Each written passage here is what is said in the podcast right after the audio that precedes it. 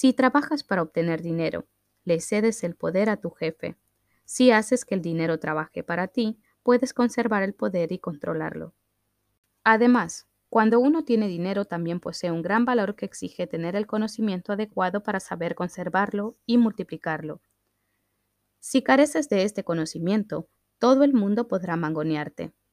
Padre Rico siempre nos recordaba a Mike y a mí que el mayor bravucón no es el jefe o el supervisor, sino el recaudador de impuestos.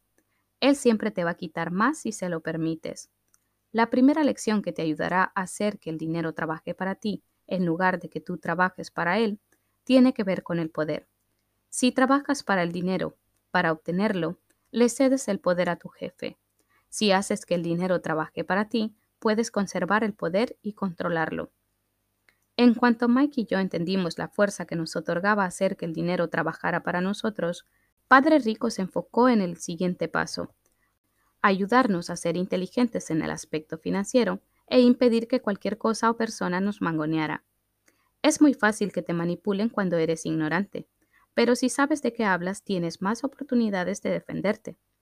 Por eso, Padre Rico pagaba tanto dinero para contar con la asesoría de contables y abogados hábiles y especializados en temas fiscales. En realidad era mucho más económico pagarles a ellos que al gobierno. La mejor lección que me dio mi padre rico fue, si eres inteligente y hábil, la gente no podrá mangonearte. Él conocía la ley porque la obedecía y porque sabía que no estar al tanto de la misma podría resultar costoso. Si sabes que estás en lo correcto, entonces no tendrás miedo de defenderte. Ni siquiera si te enfrentas a Robin Hood y a sus alegres camaradas. Mi otro padre, el que tenía una sólida educación, siempre me alentó para que consiguiera un buen empleo en una empresa fuerte hablaba mucho de las bondades de trabajar e ir ascendiendo por el escalafón. Pero lo que él no entendía era que, al confiar por completo en la nómina de una empresa, se estaba convirtiendo en una dócil vaca lista para ser ordeñada. Cada dólar de mi columna de activos se comportaba como un gran empleado.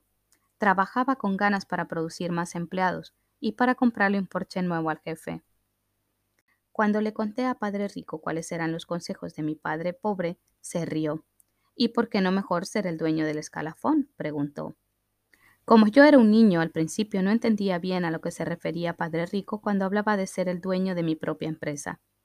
Era una noción que me parecía imposible e intimidante. A pesar de que me agradaba, mi falta de experiencia me impedía visualizar la posibilidad de que algunos adultos llegarían a trabajar en una empresa que me pertenecería. El punto es que, de no haber sido por mi padre rico, seguramente habría seguido los consejos de mi padre pobre.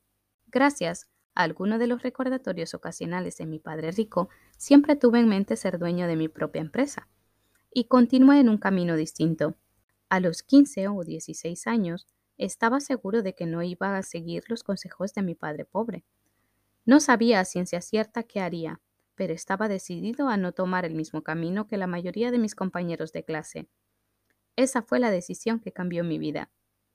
Pero no fue hasta que tuve veintitantos que los consejos de mi padre rico empezaron a cobrar sentido en mi mente. Acababa de salir del cuerpo de Marina y ya estaba trabajando para Xerox. Ganaba mucho dinero, pero cada vez que revisaba mi nómina me sentía muy desilusionado. Las deducciones eran demasiadas, y cuanto más trabajaba, más me quitaban. Cuando más tuve éxito, mis jefes empezaron a hablar de ascensos y aumentos de sueldo. Aunque era muy halagador, en mi mente escuchaba la voz de Padre Rico que me decía, ¿Para quién estás trabajando? ¿A quién le estás ayudando a hacerse rico? En 1974, siendo todavía empleado de Xerox, fundé mi propia compañía y empecé a ocuparme de mis negocios. Ya tenía algunos activos en la columna correspondiente, pero de pronto decidí hacerla crecer. Mis nóminas, con todas aquellas deducciones, hicieron que los consejos de tantos años de padre rico sonaran perfectamente lógicos. Entonces pude ver cómo sería el futuro si seguía el camino de mi padre pobre, el maestro. Muchos empleadores creen que es una mala idea para la empresa recomendar a sus empleados que tengan un negocio propio. Sin embargo, el hecho de tener una empresa propia y de desarrollar activos me convirtió en mejor empleado porque de pronto tuve un objetivo, llegaba temprano a trabajar a Xerox y lo hacía con mucho ahínco. Estaba intentando juntar la mayor cantidad posible de dinero para invertir en inmuebles. Hawái estaba a punto de despegar y yo sabía que muchos harían fortuna si se aprovechaba el momento. Y cuanto más cuenta me daba de que estábamos en un momento coyuntural, más fotocopias vendía. Cuantas más vendía, más dinero ganaba, y naturalmente más me quitaban en concepto de impuestos. Era muy inspirador. Anhelaba tanto salir de la trampa de los empleados que trabajé aún con más ganas para poder invertir más. Hacia 1978 ya formaba de manera permanente parte de los cinco mejores vendedores de la empresa. Estaba desesperado por salir de la carrera de la rata. Gracias a mis inmuebles, en menos de tres años empecé a ganar más dinero de lo que ganaba en Xerox. Además, lo que ganaba en mi columna de activos por medio de mi propia empresa era dinero que trabajaba para mí y no ingresos que me obligaban a vender fotocopiadoras de puerta en puerta. Los consejos de Padre Rico me parecieron todavía más lógicos y sensatos. En muy poco tiempo, el flujo de efectivo proveniente de mis propiedades se fortaleció tanto que mi propia compañía me compró el primer Porsche que tuve.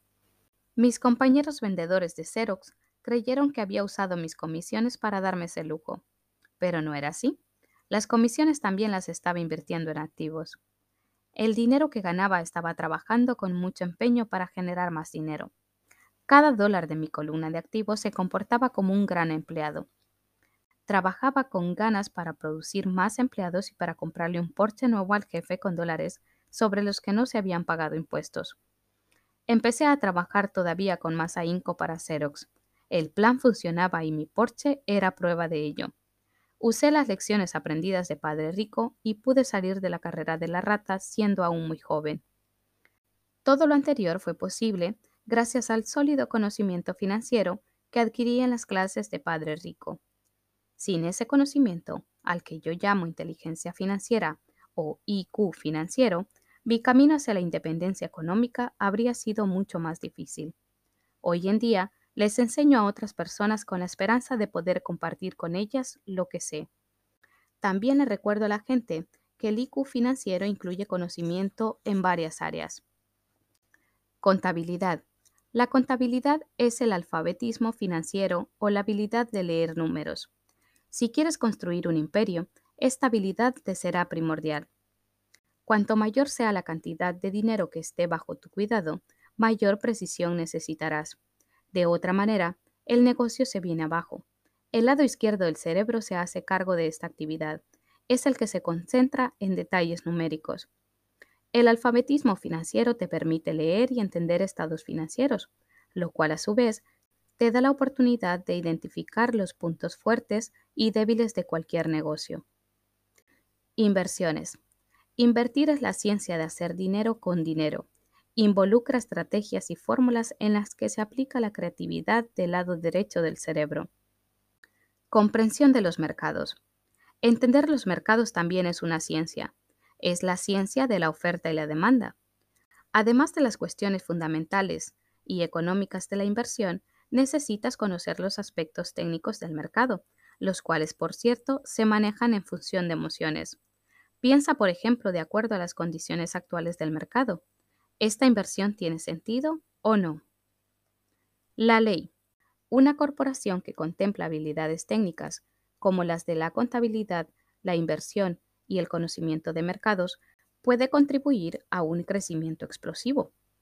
Una persona que entiende las ventajas fiscales y la protección que puede brindar una corporación tiene la posibilidad de hacerse rica en mucho menos tiempo que un empleado o el dueño único de un pequeño negocio. Es una diferencia similar a la que hay gente entre caminar y volar, implica una ventaja demasiado grande en lo que se refiere a la adquisición de riqueza a largo plazo. Ventajas fiscales.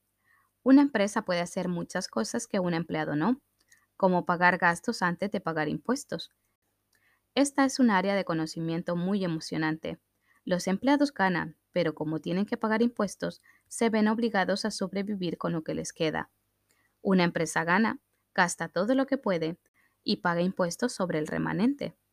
Esta es una de las lagunas legales y fiscales que aprovechan los ricos.